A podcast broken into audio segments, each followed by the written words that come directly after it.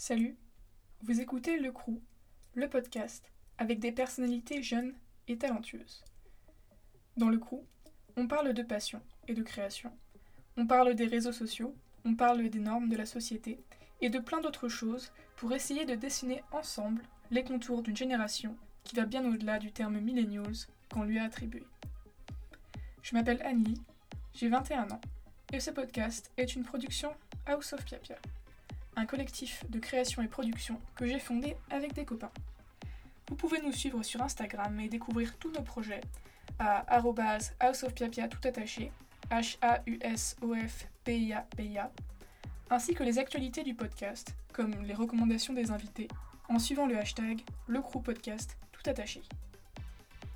On en a pour à peu près trois quarts d'heure ensemble, et comme on n'a pas le temps de niaiser, on commence tout de suite.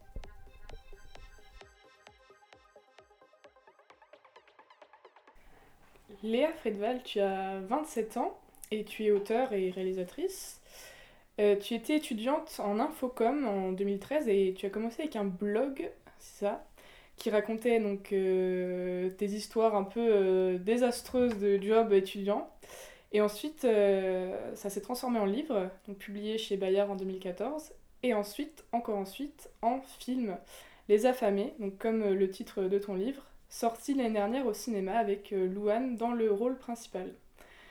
Comment la première question que j'avais envie de te poser, c'est comment ça s'est passé le livre, le repérage par Bayard? Comment ils sont venus, euh, comment ils sont venus à toi? Du, du, hasard, euh, du pur hasard.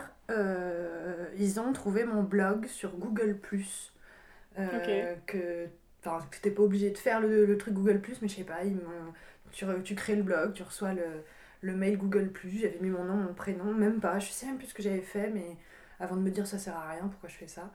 Et trois semaines après l'ouverture du blog, euh, je reçois un mail de ce qui a été mon éditrice, donc après chez Bayard, qui m'a dit voilà, je suis tombée par hasard sur votre blog et j'aimerais vous rencontrer pour vous proposer un projet éditorial. C'était le terme utilisé. Et je me rappelle d'avoir appelé ma mère en lui disant maman c'est quoi un projet éditorial Elle m'avait répondu je crois que c'est un livre. J'étais là mais non mais pourquoi on me demanderait d'écrire un mm. livre? Et en fait c'était ça. C'était donc le livre Les affamés. Ouais. Dedans tu racontes quoi exactement? Le, La demande qui était faite de la part de Bayard, pareil mot pour mot, c'était mon constat de ma génération, de mon point de vue.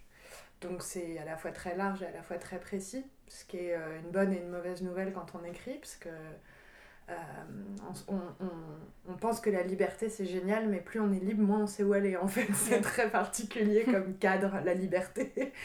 Donc, euh, ce qui était bien, c'est que je pouvais effectivement parler de ce dont je voulais. Et en même temps, euh, et en même temps c'est, ça, ça oblige à un certain tri personnel en interne. moi, je voulais parler de, bien sûr de ce dont tout le monde parlait déjà, c'est-à-dire la précarité de cette génération, euh, le point de vue à peu près économique, le chômage, tout ça.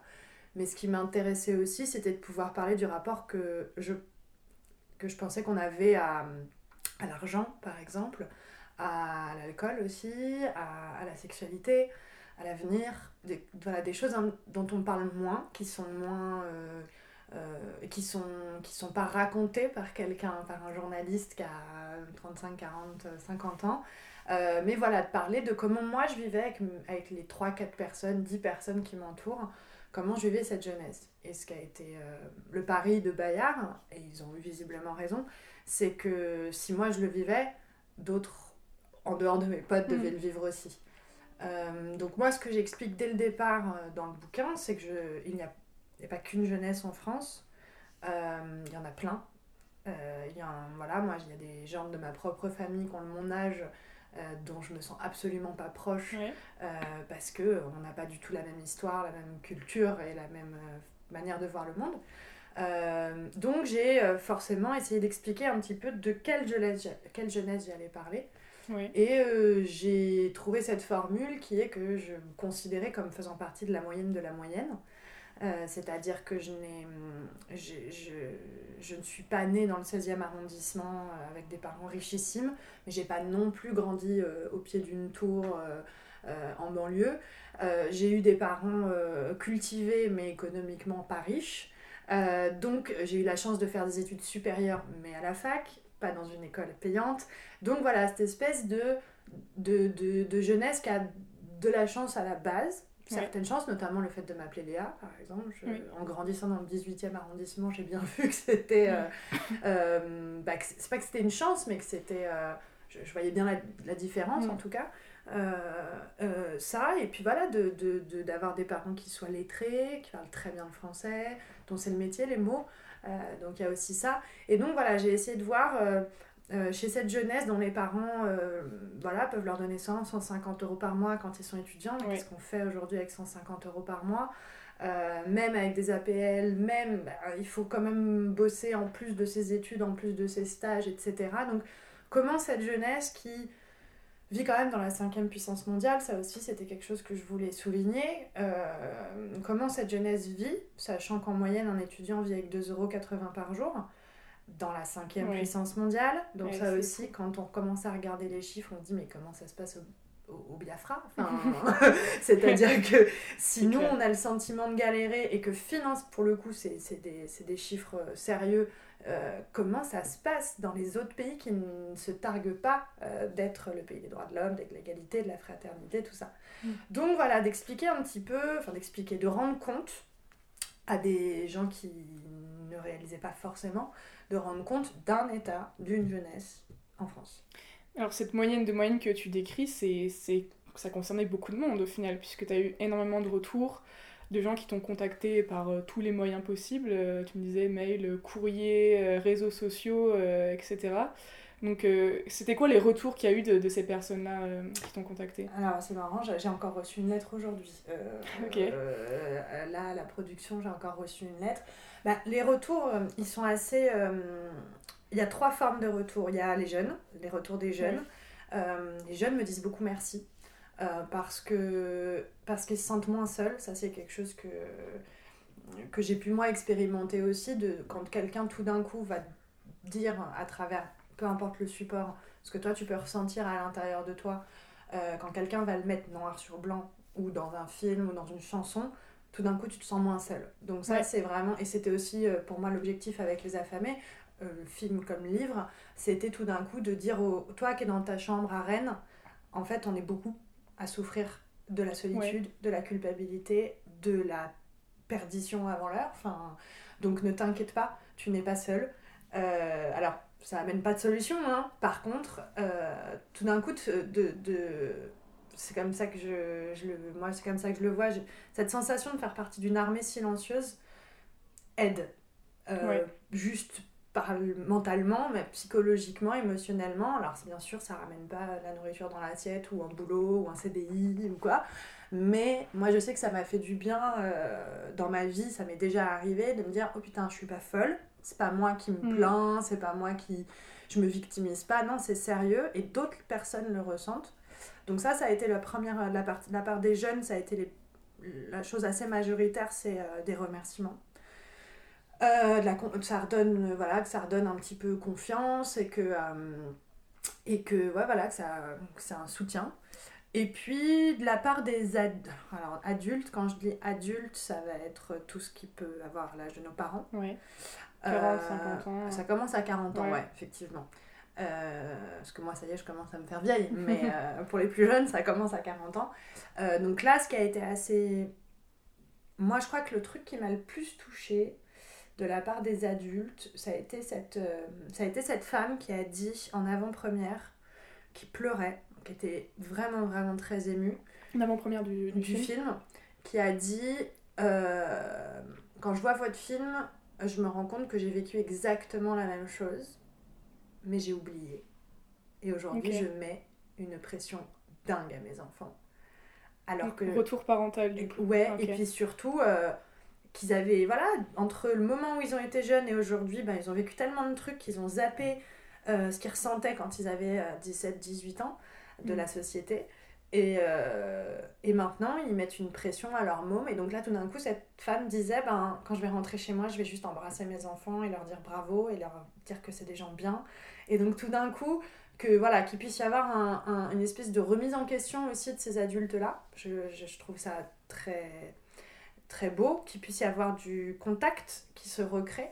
la première, donc ça c'est pour les seniors plus, enfin ça a bien marché avec, avec les grands-parents, qui eux voient ça. Alors en plus le monde est allé hyper vite ces 15 dernières années, donc euh, moi, je sais que ma, ma, ma grand-mère me dit, me, la première fois qu'elle a lu, enfin, quand elle a lu Les Affamés pour la première fois, elle m'a dit Bah oui, mais moi, tu sais, à ton âge, je, mettais un an et demi à m'acheter des collants.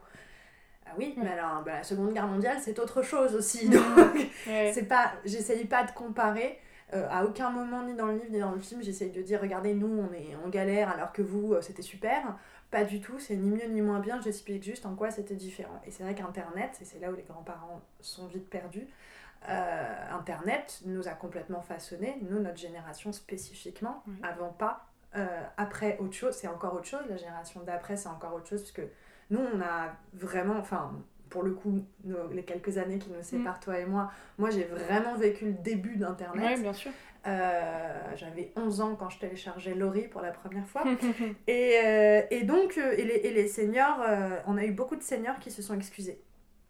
Et ça, ça. Excusez carrément. Ouais. Désolé, c'est de notre faute en fait, si vous en êtes là. Oui. On a, on a arrêté le combat. Nous, on a eu mai 68, on s'est du super, on s'est reposé. Et voilà où vous en êtes aujourd'hui. Et quand t'as des vieux qui s'excusent, là, tu te dis, faut quand même faire du courage. Hein. Dans une salle de, de, de, de cinéma, quand t'as 70 personnes, 100 personnes, et que t'as un mec de 75 ans qui se lève, qui prend le micro et qui dit pardon, Là tu, là, tu dis OK. Donc, effectivement, euh, il y a eu tout un mélange de générations, et c'est ça, moi, qui m'a vachement, je crois que c'est ça qui m'a le plus touché, c'est que ça a touché tout, tout le monde. Enfin, les gens qui l'ont vu, ou qui ont lu le bouquin, euh, ont recréé du dialogue les uns entre les autres, et, euh, et voilà, et j'ai pas eu de. Je pensais avoir vachement plus d'embrouilles. les gens qui disent qu'elle dit c'est pas vrai, ouais, ou que. T'exagères. Ouais, j'ai eu ça une fois en radio première radio, euh, où le mec m'a dit Vous faites du, du misérabilisme. Il n'avait pas lu le livre. Hein. le livre n'était pas sorti. Il avait lu un article du Parisien. Et euh, vous faites du misérabilisme. On n'est plus dans la France de Zola. Et t'es là, genre, mais de quoi tu me parles? C'est pas du tout ça que je dis. Mais j'ai pas eu ça du tout, à part euh, cette radio-là. Sinon, j'ai été assez ouais, surprise de, du, des, voilà, du, des bons retours et puis de la nécessité que les, les gens, visiblement, ont à écrire aussi, à envoyer du courrier, quoi. Euh, oui, le courrier, c'est fou. Ouais, ouais, je papier. Des, des, alors, je reçois des courriers de grands-parents, grand-mères, beaucoup de grand-mères qui m'écrivent et, euh, et de jeunes, quoi. Et là, la jeune fille ce matin qui m'explique à quel point euh, les affamés a pris une vraie importance dans sa vie. je reçois des, mm, des dossiers de TPE sur les affamés, des exposés de lycée et de fac. là, j'ai reçu aujourd'hui, ben, je pourrais te le montrer tout à l'heure, je ne l'ai pas encore regardé en entier, une, une, ils ont rejoué les affamés ils l'ont vu tellement de fois, ils notaient les, les dialogues euh, dans le cinéma et ils rejouent les affamés dans leur cuisine avec les mêmes euh, on t'entend mm. les mêmes décors on t'entend et tu te dis mais tu vois tu dis ouais. il y a des gens qui ont la charte sur le mur de leur chambre donc euh, donc voilà je me dis ça a touché vraiment des gens des vraies personnes dans leur vrai cœur à eux mm. et ça c'est cool. Ça c'est cool. Tu parlais tout à l'heure de, de la solitude est-ce que toi, dans ton vécu personnel, quand tu as commencé à écrire ce blog, c'était euh, vraiment quelque chose que, as, que tu ressentais euh, quotidiennement, la solitude? Bien sûr. Bien sûr, d'autant plus que j'étais la seule à vivre toute seule de mes amis. Ouais. Donc la bonne nouvelle, c'est que c'est chez moi qu'on faisait les soirées, mais, mais, euh, mais effectivement, il y avait un truc où, où où mes potes euh, n'avaient qu'un seul. Enfin, même s'ils bossaient, etc., euh, euh, il y avait un truc où. Voilà, où moi je payais mon loyer tous les mois, où je suis partie tôt de chez moi aussi, donc tout ça est arrivé plus tôt. Et puis j'avais tellement à je crois que j'avais tellement à cœur de vite trouver ce que je voulais faire de ma vie, tellement tout le reste m'abîmait en fait. Tant que je trouvais pas ce que je voulais faire de moi, ça m'abîmait. Et je me disais, plus je m'abîme, moins je trouve. Donc c'est une espèce de cercle vicieux. Effectivement, en plus, j'ai pas de fratrie, moi j'ai pas de frères et sœurs. Enfin, si, j'ai des sœurs, mais petites. la dernière fois que j'ai dit ça, ma petite sœur n'a pas été très contente quand j'ai dit que j'étais fille unique. Euh, donc, euh, pas. Euh, voilà. mes parents sont pas à Paris. Donc, il y a quelque chose de très physiquement solitaire. Et puis de se dire. en fait, le jour où j'ai compris que personne allait trouver à ma place, personne allait me sauver, euh, que personne n'allait faire le boulot à ma place. Moi, n'allait me fabriquer à ma place, il n'y avait personne. Euh, c'est comme euh, la liberté, ça a été compliqué. C'est-à-dire que je vois très bien à quel point avoir des parents qui décident pour toi, c'est très dur. Ça aussi, c'est, j'ai beaucoup de discussions sur les réseaux sociaux avec des jeunes qui me disent mes parents veulent que je fasse ça dans la vie, mais moi je ne veux pas et en même temps je ne sais pas quoi faire. Donc je ne peux pas contrer leurs leur fortes suggestions mm. avec autre chose parce que je ne sais pas ce que je veux faire. Donc j'imagine que ça doit être très dur. Moi, mes parents, on n'a eu jamais rien à cirer de ce que j'allais faire dans la vie. Ils me faisaient confiance ou ils pensaient à autre chose, je sais pas. Mais moi, ça n'a jamais été un sujet de discussion entre eux et moi. Mais plus j'étais hôtesse d'accueil, plus j'étais femme de ménage, plus je faisais de la. De la c'est pas de la merde, parce qu'il y a des gens qui font ça, mais plus je. je, je, T'essayais des, des trucs Enfin, j'essayais des trucs. Je, en fait, j'essayais rien, parce que c'est ça qui est compliqué, c'est que t'as même pas le temps d'essayer, parce que mais tu, tu sais pas comment chercher, c'est hyper dur. Pourquoi t'es fait, tu sais pourquoi t'es pas fait, ça c'est sûr, je sais pourquoi j'étais pas faite. Mathématicienne par exemple, c'est pas pour moi. Astronaute non plus. mais, euh, mais donc, mais c'est plutôt une solitude de. Quand tu retrouves tes potes, tu parles pas de ça en fait. Ouais. Tu, quand tu retrouves tes potes, tu, tu picoles, tu fais la fête, tu... mais tu vas pas te retrouver, en tout cas à 18, 19, 20 ans, euh, ah là là, c'est la merde, qu'est-ce qu'on va faire de notre vie? Tu, Chacun le sait, on le sait tous, mm. qu'on se pose ces questions-là mais on ne parle pas de ça. Donc effectivement, il y a un truc qui est très solitaire. Et puis, moi, ce, que je, ce dont je voulais parler dans Les Affamés aussi, c'était que au milieu, euh, autour de cette grande solitude, tout ce qu'on entend de nous est négatif. Oui, alors, est-ce que tu peux expliquer ça, par exemple Alors, moi, ça ça m'a ça m'a frappé, euh, pas un jour, ça m'a frappé tous les jours, à tous les niveaux. Dans ma scolarité, déjà, euh, dès que tu tentes un truc, on te dit ça ne va pas marcher. Euh, beaucoup de professeurs euh, d'université notamment, à chaque fois que je proposais quelque chose, euh, m'ont dit mais tu ne vas jamais y arriver, ça ne marchera pas. Quoi, comme des projets Ouais, bah, bah, le projet qui m'a amené au blog en fait, c'est ça qui est marrant, c'est qu'aujourd'hui mhm. j'ai fait un signe, mais personne ne le voit. ouais, le projet, bah, je l'ai là, je pourrais te montrer ça tout à l'heure d'ailleurs, j'avais fait, un, j'avais fait un, un, un, numéro spécial du magazine Elle, où j'étais stagiaire à l'époque. j'étais en première année, deuxième année, je sais, trois, je sais même plus. De licence info quand même. Ouais. Et j'étais à la prod de shooting mode beauté, donc pas du tout en journalisme. Et, euh, et en vrai, euh, voilà, c'est donc c'est chercher les décors, c'est euh, il faut une moto dans, pour un shooting en Camargue avec 15 mannequins, il faut une Harley Davidson, je trouve une moto, la faire ramener en Camargue le plus gratuitement possible. Voilà, ça c'est le boulot. Et effectivement, j'ai euh, et ce projet, euh, c'était un truc qui comptait énormément pour la troisième année. Je l'ai fait en deuxième année, c'était pour la troisième année. C'est-à-dire que je prévoyais aussi les choses mhm. vachement. Euh, et, et, effectivement, quand il fallait quand même que l'entre... Le, le, comment dire, le projet, c'était il faut créer un projet et le vendre symboliquement à une vraie entreprise. Donc c'est as un contrat avec l'entreprise, c'est quand même un vrai truc qui, où l'entreprise t'autorise à utiliser le nom de, mm. la boîte, etc. Et donc moi j'avais dit à mes proches, je, vais, je, travaille en ce moment au magazine Elle, donc je vais leur proposer de faire ça. Ils me disent non, ça ne marchera pas. Toutes les étudiantes qui ont essayé, ça n'a pas marché. Et puis ça a marché. Donc euh, voilà, c'est donc il y a ça d'abord. Ensuite tu as le, point de vue médiatique qui prend quand même une place énorme euh, dans notre vie et dans notre époque. Euh, la seule fois où on parle de la jeunesse, c'est ou pour parler du chômage, ou pour parler de la drogue, ou pour parler de, euh, des départs en Syrie. Et les banlieues, globalement, qui reviennent toutes les 2-3 ans.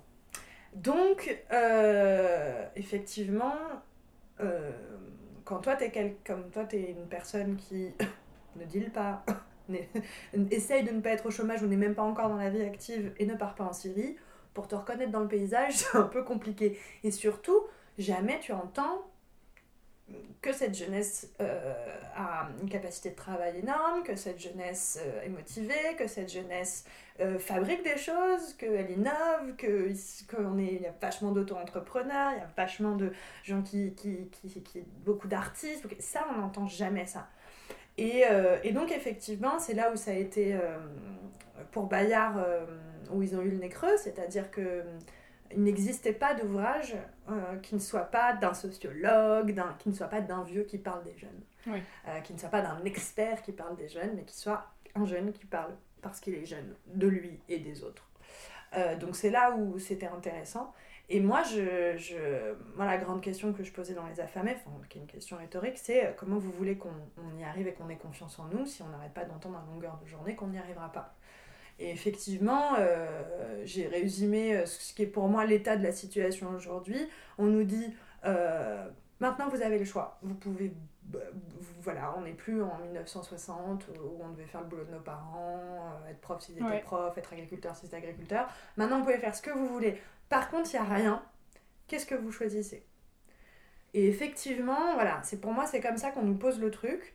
Et, euh, et puis, toutes les, toutes, tous les bâtons qu'on nous met dans les roues, euh, que moi je comprends pas, il y a plein de choses que je comprends pas moi, pas que dans la jeunesse. Par hein. exemple bah, Par exemple, quand tu vois que. C'est un truc tout bête quand tu vois que, euh, que on, les stages, euh, tu as des conventions de stage pendant que tu es euh, à l'école, sauf que bah, comme tu es à l'école, c'est un peu compliqué d'avoir. Enfin, tu le fais en général, mais ça te rend schizophrène.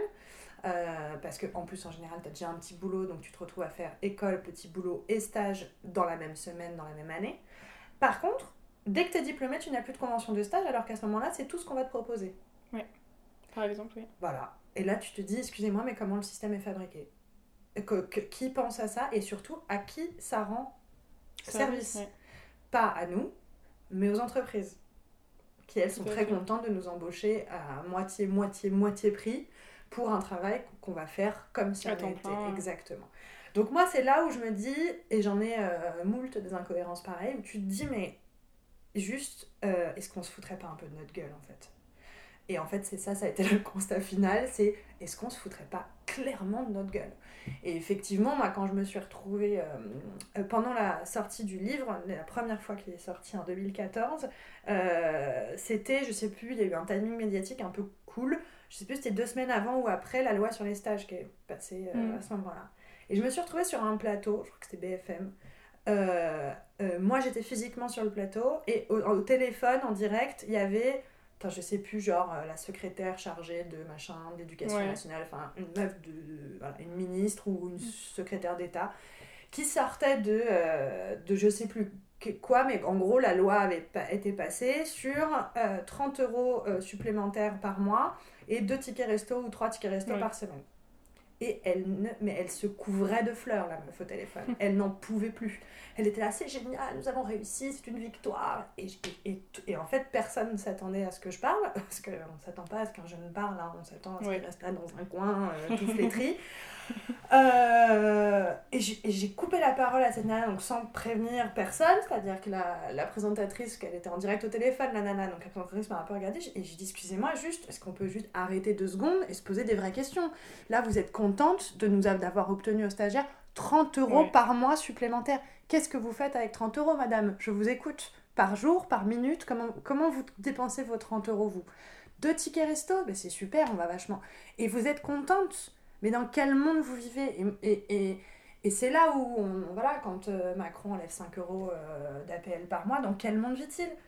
Donc, euh, moi, c'est voilà. Et après, on nous dit qu'on est le futur et qu'on est censé combattre toutes les problématiques de la planète, l'écologie, euh, Trump, Daesh et toutes ces conneries-là. Donc, moi je veux bien qu'on sauve le monde, hein, mais par contre, faut, faut, nous, faut, nous, faut nous laisser le faire, en fait. C'est-à-dire qu'il faut arrêter de nous mettre des bâtons dans les roues si on est censé réparer les conneries qui ont été faites avant. par exemple. Soyons logiques. Voilà. Justement, j'avais une question aussi sur la confiance. Est-ce que est-ce que tu trouves qu'il y a quand même des gens, tu vois, qui, euh, qui font l'effort dans les entreprises, euh, dans les médias, d'aller euh, chercher justement des témoignages, d'aller chercher des talents chez les jeunes Est-ce que c'est quelque chose qui est en train de se débloquer un peu ou ça reste un peu compliqué de faire confiance à un type de 25 ans pour une grosse mission ou tu vois? Hmm. Je sais pas si mon point de vue actuel est à même d'être de pouvoir répondre à ça. Euh, je sais pas. Je ne sais pas du tout comment ça se passe maintenant, j'ai l'impression que c'est allé très très vite. Euh, moi, j'ai des souvenirs déjà d'il y a 5-6 ans, donc j'ai l'impression que c'est une autre vie, tu vois. Moi, quand j'étais stagiaire, en tout cas dans une grande entreprise, j'ai bien vu que mon âge inquiétait. Donc, euh, je recevais de l'agressivité en face, parce que les gens avaient peur de perdre leur poste, et que je remplace ces gens-là. et que n'en trouvent plus parce qu'à 55 ans, tu vois. Et mm. donc, je sais pas, je sais qu'il y a des gens, bien sûr qu'il y a des adultes qui font confiance aux jeunes. Euh, bien sûr, et, d'ailleurs, euh, il y a des jeunes aussi qui branlent rien. Hein. on n'est pas tous extraordinaires, hein. mais mais euh, il y a comme tout le monde en fait dans le monde. Voilà, comme toute génération, comme n'importe qui, il y a des gens bien, il y a des gens pas bien, il y a des feignants, il y a des bosseurs, il y a de tout partout. Euh, mais effectivement, c'est plutôt l'étiquette qu'on met sur la boîte jeunesse française qui m'énerve et qui voilà, qu'on mette plusieurs étiquettes au moins quoi. Mais euh, arrêtez avec les boîtes. Enfin, juste, euh, de toute façon, on est dans une société qui aime bien mettre les gens dans les boîtes, qui aime bien opposer les gens, les noirs, les blancs, les femmes, les hommes, les vieux, les jeunes. voilà, mm. on, on, aime bien ça en France. C'est un espèce de truc. mais je pense bien sûr qu'il y a des qu'il y a des gens qui font confiance, qui font et qui font attention. Après, euh, moi, ce que je trouve intéressant, c'est de voir, euh, c'est de voir des adultes qui, euh, qui, qui, sont complètement en accord avec les affamés, qui traitent très bien leurs enfants et qui vont maltraiter leurs stagiaires. Oui, par exemple. Qui, qui, tout d'un coup, leurs enfants, c'est bon, on fait attention, on en prend soin, on les écoute, machin. Mais quand on va aller au bureau le lendemain matin et qu'on va demander euh, passer la journée à faire des photocopies, parce que c'est pas une blague, hein, le stagiaire photocopie ça existe toujours, euh, mm. et je pense que ça existera toujours malheureusement, on utilisera toujours des gens pour faire des travaux que les autres ne veulent pas faire. Euh, voilà. Donc voilà, je pense que pareil, je pense qu'il y a de tout. Je pense bien sûr qu'il y a des gens qui sont, qui, sont, qui sont intelligents et qui ont compris aussi l'utilité de cette jeunesse parce que moi je vois, c'est quelque chose que je dis souvent, mais c'est vrai, moi je quand je passe deux heures à expliquer à mon grand-père comment marche son téléphone, euh, moi je suis. En fait, lui, il est heureux parce que bah, il a compris comment marchait son téléphone, parce que j'essaie d'être un peu pédagogue, parce que ça va très vite pour, mm. pour eux, et que voilà. Et moi, je ressors de ça et je me dis, j'ai appris quelque chose à mon grand-père, en fait, qui, je vais pas raconter sa vie, mais qui a eu une vie de dingue, qui a fait des trucs de fou, bah, comme nos grands-parents, ils ont vécu des... Tous nos grands-parents ont vécu des trucs de fou. Et de te dire que tu as appris quelque chose à à ton, enfin, tu vois, à ton aïeul, à ton ancêtre, je sais pas comment on dit, enfin en tout cas à quelqu'un de plus âgé que toi, et que mm. lui, il a eu l'humilité d'accepter que tu lui apprennes quelque chose. C'est ça qui est important en fait, et c'est pardon, c'est ça qui est problématique pour moi dans cette société, c'est qu'on part du principe que l'apprentissage ne, ne, se fait que dans un sens, que c'est les plus âgés qui apprennent aux plus jeunes. Sauf qu'aujourd'hui, nous, on a ce truc qui s'appelle Internet, que eux ne comprennent pas, que nous, on sait, mais de A à Z comment ça marche, et que si tout d'un coup l'échange se faisait dans les deux sens, ça irait, déjà, ça irait tellement mieux, les rapports seraient tellement différents, quoi. Euh, et il y aurait moins de crispation, il y aurait moins de crainte, il y aurait moins de peur, de vol, de machin. Non, on est là pour. Voilà, c'est un cycle, c'est un circuit euh, ouvert. Et, et, et, toi, en tant que. Toi, si tu es là depuis 15 ans dans la boîte, tu peux m'apprendre quelque chose. Par contre, moi, Twitter, viens, je te donne des cours. Et, et voilà. Et en fait, euh, non, on, on, cloisonne, on cloisonne, on cloisonne, on cloisonne, puisque parce qu'apparemment ça marche vachement mieux. C'est vrai qu'on voit l'état de la société, ça marche très très bien, le cloisonnement. tu en penses quoi justement du mot euh, millennials? Les mots quoi. Enfin, je sais pas, euh, qu'est-ce que j'en pense euh, Moi j'aimais pas Génération Y. je, sais, je, sais pas, qu'est-ce que... Est-ce que tu penses qu'on peut vraiment s'identifier à, à, ce genre de critères? Parce que c'est quand même vachement employé par bah, dans les, par des journalistes euh, ou euh, encore pire euh, dans les études marketing ou ce genre de choses. Enfin, moi, je trouve ça hyper compliqué de s'identifier à ce terme millénial, surtout, enfin, t'as l'impression que ce sera toujours plus jeune en fait que toi. Même si t'as beau avoir 20 ans, tu te dis, mais les millennials, ils ont, ils ont 15 ans en fait, donc c'est pas moi. Bah, moi, moi, tout ce que je, je sais pas par rapport à ce terme-là, tout ce que je sais, c'est quand ma sœur me parle, ou même Louane, hein, qui a 6 ans de moins que moi, des fois je ne comprends pas. Donc des fois je, je suis déjà vieille en fait, alors que j'ai moins de 30 ans. Euh, donc ça va hyper vite.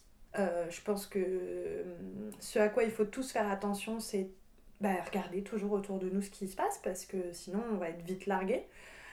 J'espère aussi quand je serai grand-mère que ma petite fille qui fera comme fera un espèce de signe dans les airs, il y a un écran qui apparaîtra sûrement, je sais pas trop comment ça va se passer, mais ça risque de se passer comme ça bah, j'espère que ma petite fille, euh, euh, moi, que moi j'aurai la curiosité de, voir, de vouloir savoir comment ça marche et que ma petite fille aura la, la pédagogie et la patience pour m'expliquer.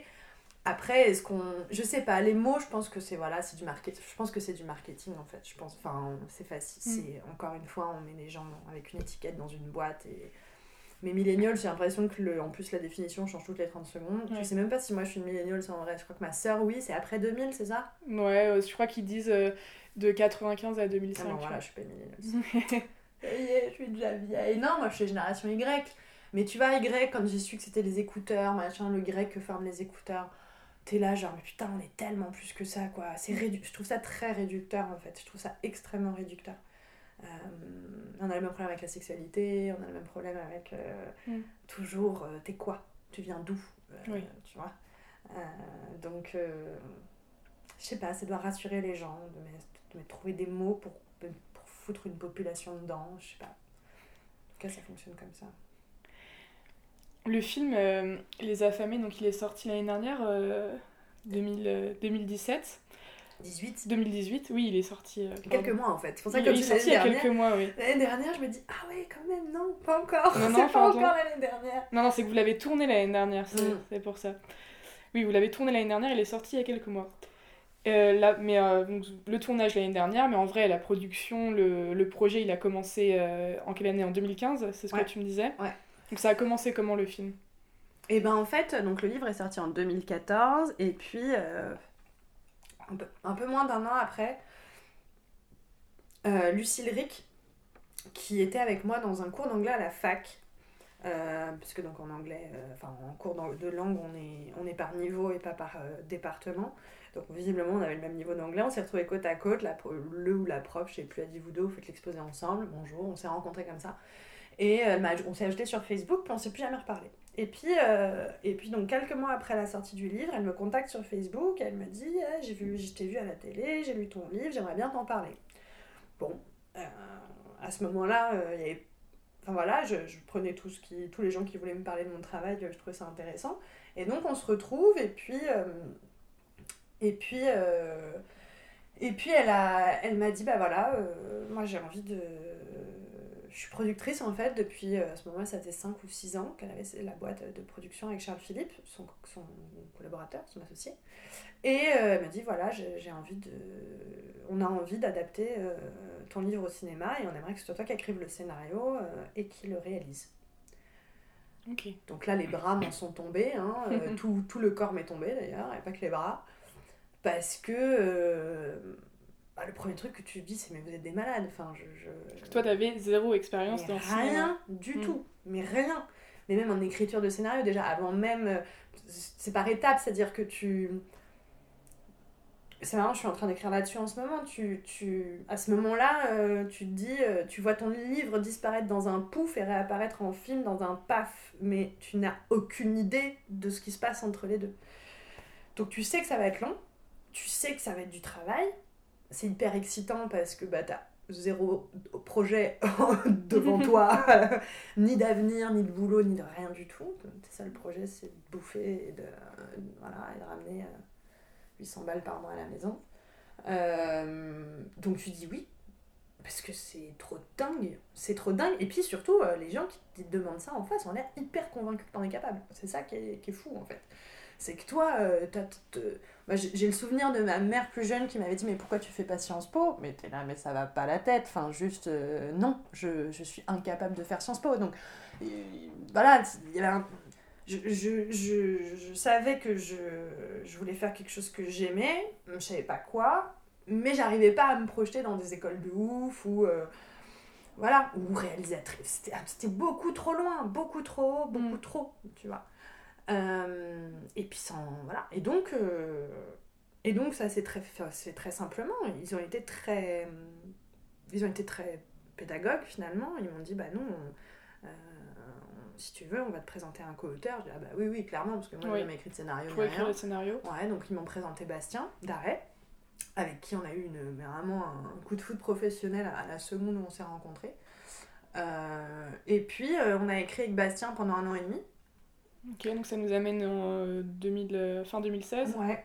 Et puis, euh, et puis ensuite, bah, le financement s'est fait très rapidement. euh, fait très rapidement. Dans trois mois, le film était financé. Ouais. Donc ça, c'est les, les- vraiment les étapes, euh, on va dire, type de Ouais. création d'un projet de film. Donc d'abord le scénario, ensuite tu le présentes à des financeurs. Alors moi, je fais. Alors c'est là où moi je ne fais plus rien. C'est-à-dire Oui. c'est là où les producteurs. euh, Le producteur, Voilà, les producteurs font leur travail. Donc cherchent, cherchent, cherchent. Parlent du projet, le font lire. Euh, nous, on a des retours, on, fait, on réécrit ou on réécrit pas en fonction de, bah, des retours hein, et puis de ce qui nous paraît pertinent ou pas. Euh, et, puis, euh, et puis, effectivement, à ce moment-là, bah, Léa Fredval, personne ne sait qui c'est, puis en plus, elle n'a jamais rien réalisé. Les films du clan, c'est une petite boîte de prod qui n'a jamais fait de long métrage. Donc, effectivement, pour trouver des financements, faut un casting. C'est là où Louane est rentrée en jeu.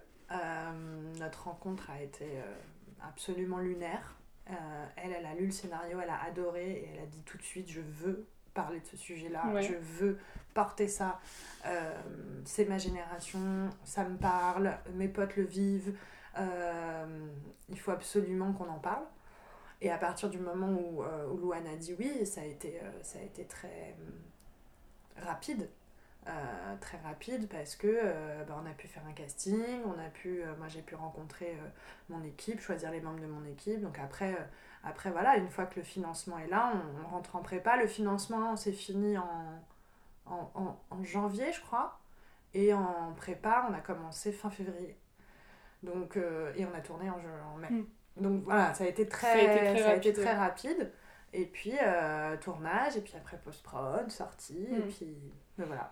Mais je sais qu'on en a déjà parlé, mais euh, justement pour le, pour le podcast, pour le, vraiment le métier de, de réal, c'est que tu choisis tout de A à Z. C'est-à-dire que c'est toi qui choisis euh, les personnes qui vont travailler avec toi à l'image, au son, au costume, au décor. Ouais. Tu choisis tous tes chefs de poste. Tu, tu, choisis tous tes, tes chefs de poste, donc euh, effectivement, enfin presque tous, tu choisis pas la régie parce que tu connais rien. Euh, ça c'est la prod, tu vois, qui choisit le régisseur général. Moi j'ai choisi donc mon chef opérateur, ma chef costumière, ma chef maquilleuse, euh, ma chef déco, mon premier assistant. Mon directeur de production donc, et mon premier assistant c'était les mêmes que sur mon court métrage parce qu'il y avait un court métrage donc entre temps euh, un an avant le, tournage euh, du film, mes producteurs me disent, me proposent, me disent voilà, est-ce que tu as envie de, faire un petit court métrage pour, euh, pour te préparer à, gérer un plateau, à diriger des acteurs, etc. Moi à ce moment-là, je leur dis mais carrément. Donc j'écris toute seule. Là j'écris un petit court métrage de 7 minutes. Donc c'est la première fois que je me retrouve à écrire un scénario toute seule. Euh, et, je suis très contente parce que il est pris, le scénario est primé en festival alors que je m'y attendais pas du tout. Et puis on a tourné, euh, on a tourné ce court métrage en deux jours euh, avec peu de gens. et donc moi ça m'a permis aussi de... Eux, ça leur la prod, ça leur a permis de montrer bah, que j'étais capable de le faire à ceux qui potentiellement en doutaient, avec qui on voulait travailler ou mm. des financiers, etc. Et puis, euh, et puis voilà, et puis, euh, puis moi, ça m'a. Bon, moi, ça m'a donné envie que ça dure très longtemps, un tournage. C'était beaucoup trop court, deux jours. Mhm. J'ai eu de la chance. Avec Les Affamés, ça a duré 44 jours. Euh, mais effectivement, voilà, tu choisis donc tes chefs de poste qui, eux, choisissent leurs équipes. Oui. Et puis, et puis à partir de là, la prépa, c'est un énorme. J'ai fait cette comparaison dans le livre. Là, je suis en train d'écrire un livre sur ce sujet-là, d'ailleurs. Et j'ai fait cette comparaison avec une maison. C'est-à-dire qu'en prépa, tu arrives, tu as le plan de la maison, donc le scénario, mais tu vas en même temps, tous les jours, choisir les fenêtres, mais aussi l'isolation, la plomberie, la couleur du carrelage, mm. euh, tout en même temps. Et effectivement, dans une journée de prépa, tu vas à la fois faire des repérages, à la fois tu vas un rendez-vous costume, à la fois tu vas avoir un rendez-vous avec la lumière, à la fois... Donc tu fabriques tout en même temps. C'est pas euh, un jour ci, un jour ça. Euh, voilà. Et donc tu choisis de la poignée de porte euh, jusqu'à la taille de l'appartement du père du personnage principal, jusqu'à la disposition des pièces, jusqu'à le, le, fard à paupières, le blush de l'une de l'autre, de voilà, des baskets de lin. Tu choisis absolument tout. C'est toi qui as le dernier mot. Mais c'est en fait on vient te voir pour te dire qu'est-ce que tu veux? Oui. Chaque chef de poste, euh, voilà, quelle ambiance tu veux, quel style tu veux, quel... Et en fait, pour moi, j'ai essayé, pour le livre que j'écris, de résumer euh, qu'est-ce que c'est réaliser, en fait, en une phrase. Réaliser, pour moi, c'est savoir euh, transmettre en mots tout ce que tu as dans la tête. Ouais. tout ce que tu vois. Donc, mieux tu sais expliquer aux gens euh, dont c'est le métier et qui, eux, vont appliquer ça, ou chercher à l'appliquer au plus près, mieux tu l'expliques, plus tu as ce que tu veux. Ouais. Si tu sais pas, c'est pour ça que les mots sont hyper importants, si tu sais pas transmettre d'une manière ou d'une autre ce que tu vois dans ta tête, bah, en face, tu n'auras jamais de bons résultats. Donc la prépa, c'est vraiment ce moment avant le film où euh, qui, qui, pendant le tournage en fait t'as déjà tout décidé à l'avance faut juste Mm. que ça roule quoi Exactement. pendant le tournage tu dis plus euh, finalement euh, c'est que tout est fait en prépa les valeurs plan euh, couleur des couleur euh, Exactement. tout est fait donc ça ça dure combien de temps? Entre deux et trois mois. ok donc pour un film comme enfin comme le tien décor euh, réaliste euh, Décor réaliste, alors surtout nous le film était très chargé, on avait 59 décors. ok On avait 39 rôles, euh, donc euh, 39 essais costumes, 30... enfin tu vois, Mm. c'est quand même. euh, Et puis 59 décors, euh, faut, tous un par un, faut les choisir, et c'est pas le premier dans lequel tu vas qui est le bon, hein, donc. ouais Et puis ça se paye, les décors aussi, Bien sûr, il y a ouais. tout un truc de prod, donc ça, toi tu le sais pas. Par contre, effectivement, euh, tu as une séquence, euh, t'as une séquence, je me souviens, une séquence dans, dans le film, euh, mais qui est une vraie, qui est un truc que j'ai vécu et qui est aussi dans le livre. C'est un, une, un- une des séquences que, voilà, qui est restée tout le long, que j'ai vécu, qui est dans le bouquin, qui est dans le film, euh, où le personnage principal est hôtesse d'accueil dans un, un hôtel de luxe. ouais donc ça c'est vraiment quelque chose que t'as fait euh, Ouais, c'était horrible, horrible. Puis surtout, je me suis vraiment embrouillée avec le gars, quoi. Mm. Euh, parce qu'il y a une embrouille dans le film. Mm. Et, euh, et, mais beaucoup plus vulgaire et violente que dans le film. je l'ai démonté, j'ai tellement mal parlé à ce gars-là. Il m'a tellement mal parlé aussi, cela dit. bien sûr Euh, et moi, donc, quand mon repéreur me dit, voilà, quel, quel hôtel tu vois, euh, ah, ben, moi, je lui dis forcément là où j'ai été. Je lui dis, bah, le Georges V. Ils ont fait, c'est pas possible. Ouais. donc, euh, donc on, on cherche d'autres hôtels. Et D'ailleurs, on a été à l'hôtel du collectionneur, je crois que ça s'appelle, dans le 8e arrondissement, qui est un énorme hôtel de luxe, qui a un 4 ou 5 étoiles, qui est un truc monstrueux. Euh, mais voilà, donc à, à chaque fois, euh, on, faut trouver des solutions Ouais, ce toujours. que t'as en tête Ouais, toujours. C'est ça en fait, des solutions et surtout, je ne sais pas n'est pas un truc que tu peux dire Hmm. en tant que réalisatrice. Si tu ne sais pas, il se passerait rien. C'est-à-dire que si tu réponds je ne sais pas, la personne ne bouge parce que parce que c'est toi qui, qui donne les ouais. indications et personne va dire ah elle sait pas, moi alors on va faire ça. Non non, personne ne va faire ça. Tant que tu ne sais pas, c'est pour ça que c'est t'as intérêt à, à voir en fait vraiment le truc euh, dans ta tête et, et donc à avoir euh, encore une fois euh, travaillé la manière dont tu vas transmettre ce que tu vois parce que c'est toi qui c'est toi qui réponds quoi c'est toi qui réponds et les gens n'écoutent que toi et Oui. l'argent Oui. mais Est-ce que tu peux me raconter euh, une anecdote que, tu m'as déjà racontée sur euh, une scène que tu voulais tourner dans une boîte de nuit qui finalement n'a pas été euh, je sais pas si je peux la raconter celle-ci dans les grandes lignes, on va dire. Disons pour expliquer le principe. euh, ah de- pour expliquer le principe Ouais. alors si je me pose la même question pour le bouquin je voulais l'écrire dans le bouquin je me demande si je peux en gros j'avais une séquence il y avait une séquence dans une boîte de nuit donc où je voulais qui durait vraiment très peu de temps, hein, qui durait euh, entre 8 et 10 secondes max. C'était pour présenter un des personnages qui, était, euh, qui se rêvait DJ, donc euh, voilà, qui avait l'occasion de deux, trois fois de, jouer dans des clubs, mais qui se rêvait plus quelque chose qu'il ne le vivait. Et, et la séquence que j'avais en tête, c'était voilà, une, petite boîte de nuit, un petit club, avec euh, du monde et puis euh, un travelling avant qui traverse le club et qui arrive, qui finit sur le personnage principal derrière les platines. Et je donne euh, à mes repéreurs le, le club que j'ai en tête. Puis quelques jours plus tard, mon directeur de production vient me voir et m'explique que, bah, que euh, il me parle du principe du ventousage. Alors moi à ce moment-là, je je sais absolument Qu'est-ce pas que ce que que c'est que le ventousage. Donc il m'explique en fait quand on tourne dans un décor, euh, dans un décor existant, pas dans un studio, euh, il, faut, euh, il faut que les emplacements devant ce décor soient libres pour les camions de matériel. Et pour que ces, emplacements, ces places dans la rue soient assurées d'être disponibles, il faut, il faut payer des gens qui vont rester à ces emplacements-là toute la journée, toute la nuit avant le tournage, assis sur une chaise à l'emplacement. Donc ils ne font rien d'autre que garder la place.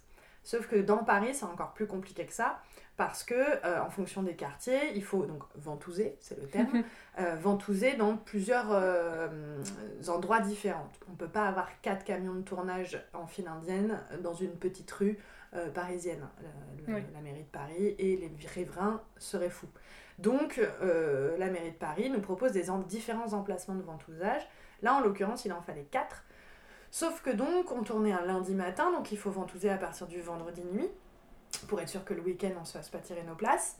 Donc il fallait 4 ventouseurs sur 2 jours et 2 nuits, euh, plus la location du décor, plus payer les comédiens, payer le matériel, payer les... Et tout ça montait à une somme absolument astronomique, mais on parle de plusieurs dizaines de milliers d'euros, pour une séquence de 8 secondes. Hmm. Et là, mon directeur de production m'a dit Est-ce que tu es sûr? Oui. Et il me l'a pas dit, mais je l'ai compris c'est que si je mettais cet argent-là, je le mettais pas ailleurs. Oui. Et que moi, j'avais envie d'avoir une grue pour telle séquence, j'avais envie d'avoir un drone pour telle autre, oh, je m'étais déjà bien emballée. Donc tout d'un coup, même si euh, j'aurais pu la faire, hein, cette séquence, euh, d'un coup tu te dis, bon, bah voilà, est-ce que ça vaut vraiment le coup?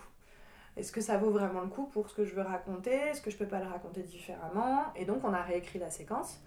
Euh, et d'ailleurs, euh, bah, on n'avait pas prévu de faire une blague avec cette séquence, mais à la réécriture, c'est devenu une blague. Donc ça tombe bien parce qu'on écrit une comédie. Donc en hmm. fait, ça a été une bonne nouvelle, cette euh, modification. voilà, après, il y a des choses qui arrivent où, ouais, des moments où tu as l'impression qu'on t'arrache un bras enfin où tu dois toi-même te l'arracher d'ailleurs, euh, pour, pour le bien du film en fait. Toi c'est compliqué, pour toi, humain, personne qui fabrique le truc, mais pour le bien du film, voilà, c'est toujours ça qu'il faut voir en fait.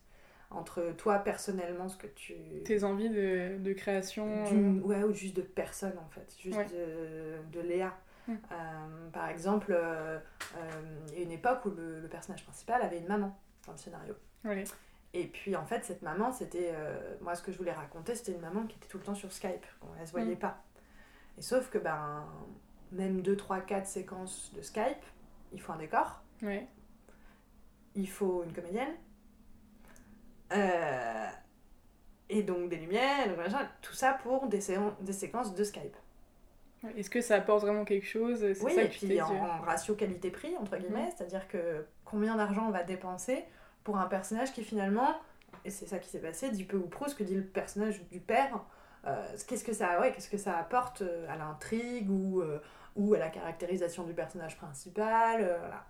et, et, voilà et plus la prépa avance et les sous-dépenses plus on te dit t'es sûr qu'elle est essentielle la mère?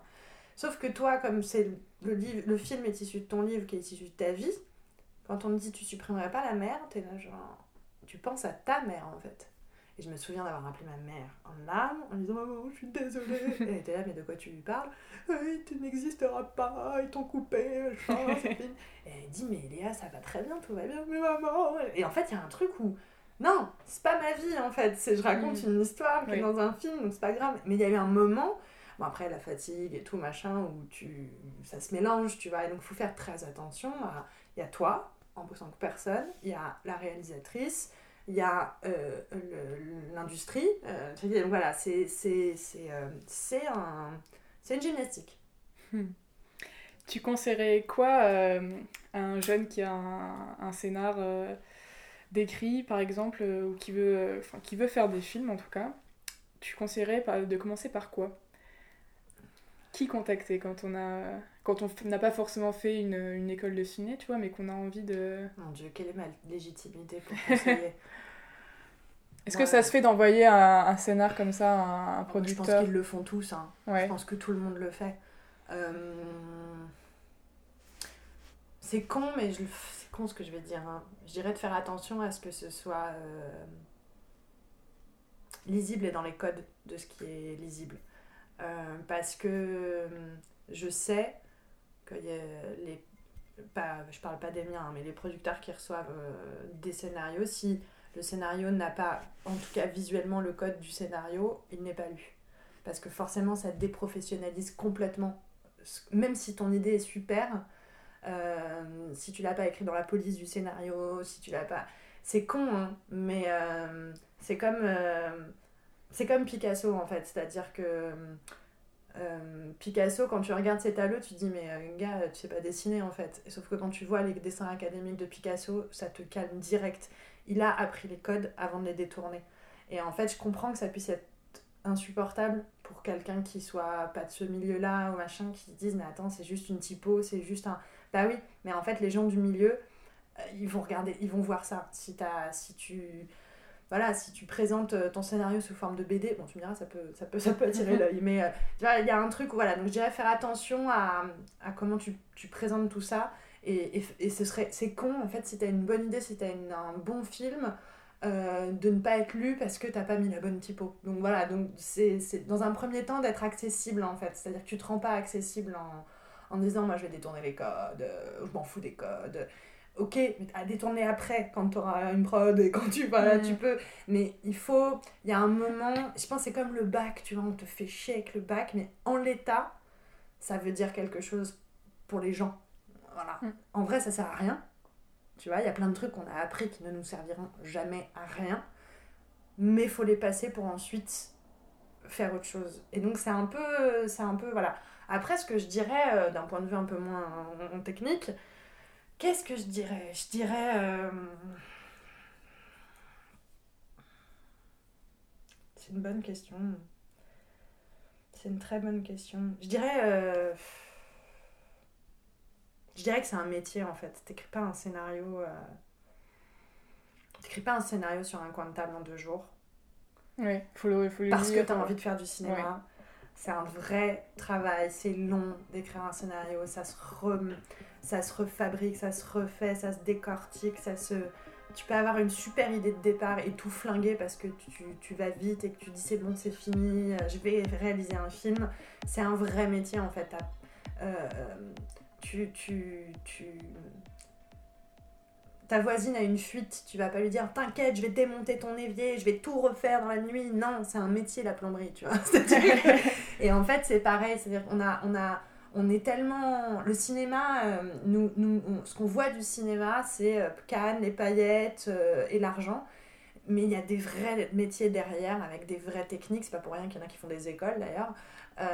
Donc c'est un métier. Et effectivement, moi, ce que je conseillerais, je crois que c'est ce que je t'avais dit, c'est de, de vraiment prendre soin de rencontrer les bonnes personnes.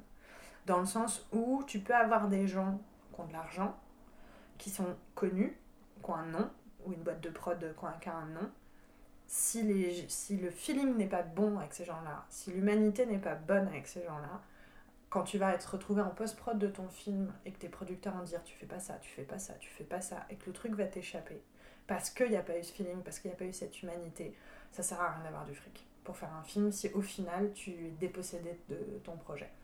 Euh, voilà, et c'est vrai que c'est l'argent qui dirige le monde, et c'est vrai que quand tu n'as euh, jamais rien fait ou pas fait d'école, que tu as une idée de scénario, tu n'as qu'une envie, c'est que ça marche et que- de faire le film, et que tu peux, parce que c'est cet objectif-là qui est important pour toi, c'est faire le film, aller faire ce film avec n'importe qui, parce qu'ils vont dire oui, parce qu'ils auront des sous.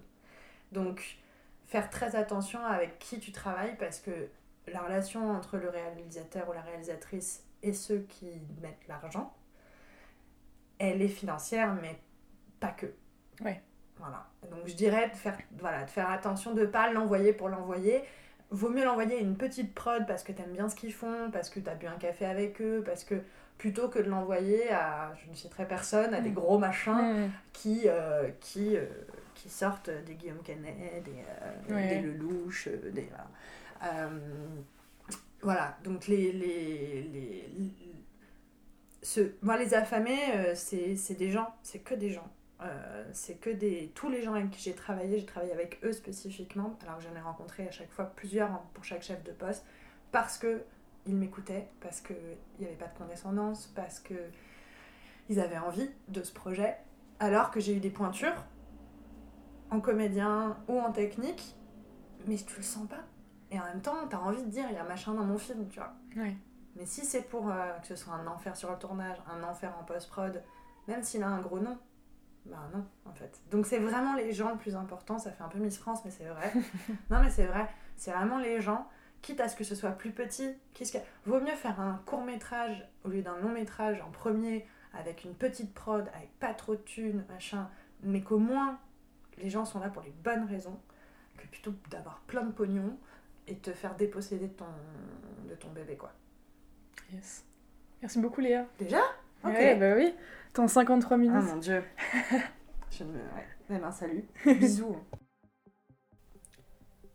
Merci d'avoir écouté ce nouvel épisode du Crew.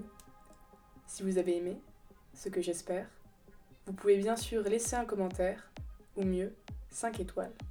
C'est ce qui permet de faire remonter le podcast dans les recommandations et de le faire connaître au plus grand nombre. Le Crew est une production House of Piapia. Le générique est composé du morceau Marco 5 de Circular Square. On se retrouve dans deux semaines. À bientôt.